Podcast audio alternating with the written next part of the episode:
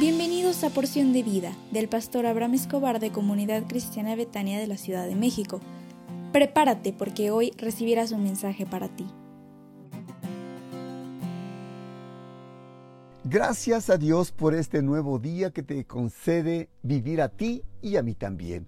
Así que prepárate porque yo sé que Dios te bendecirá en este día, te alegrarás y te llenarás de alegría, de gozo y de paz por todo lo que Dios va a depositar dentro de ti. Un día previo a la Semana Santa, quiero depositar en tu corazón el tema, no seas tu peor enemigo.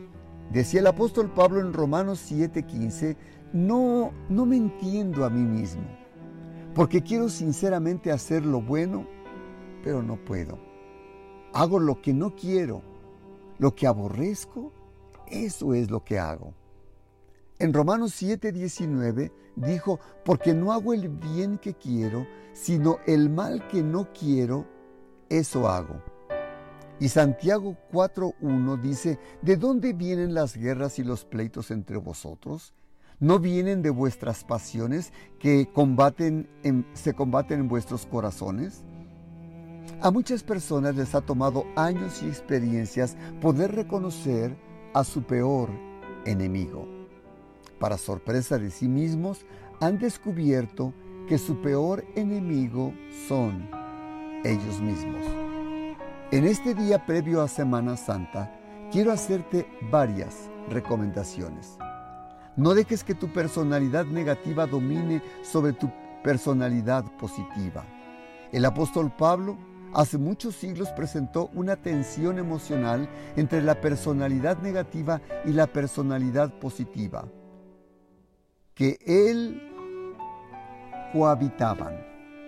Porque no hago el bien que quiero, sino el mal que no quiero hacer. Eso es lo que él hago. Es lo que decía el apóstol Pablo.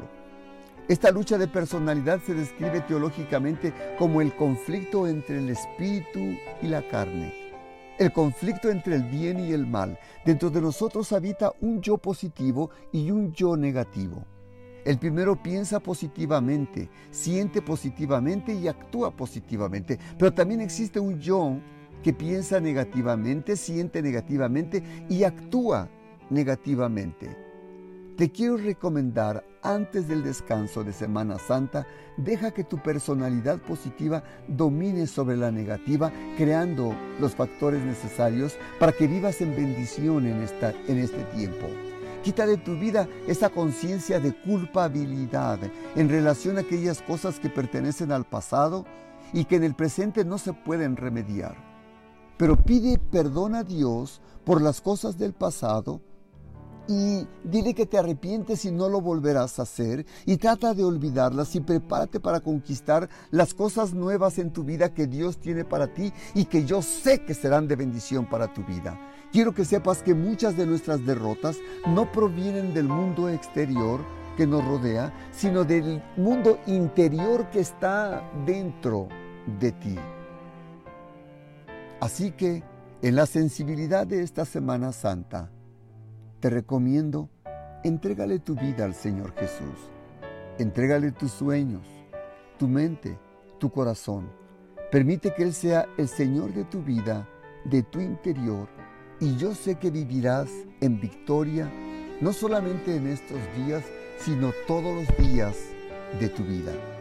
La próxima semana inicia Semana Santa y no te enviaré mensajes del 11 al 15 de abril. Anótalo. Pero regresamos con mucho cariño a partir del 18 de abril para una nueva serie que ya estoy preparando para ti. El valor de los amigos. Cuídate mucho y que Dios te bendiga. Levántate y con alegría y con gozo en tu corazón.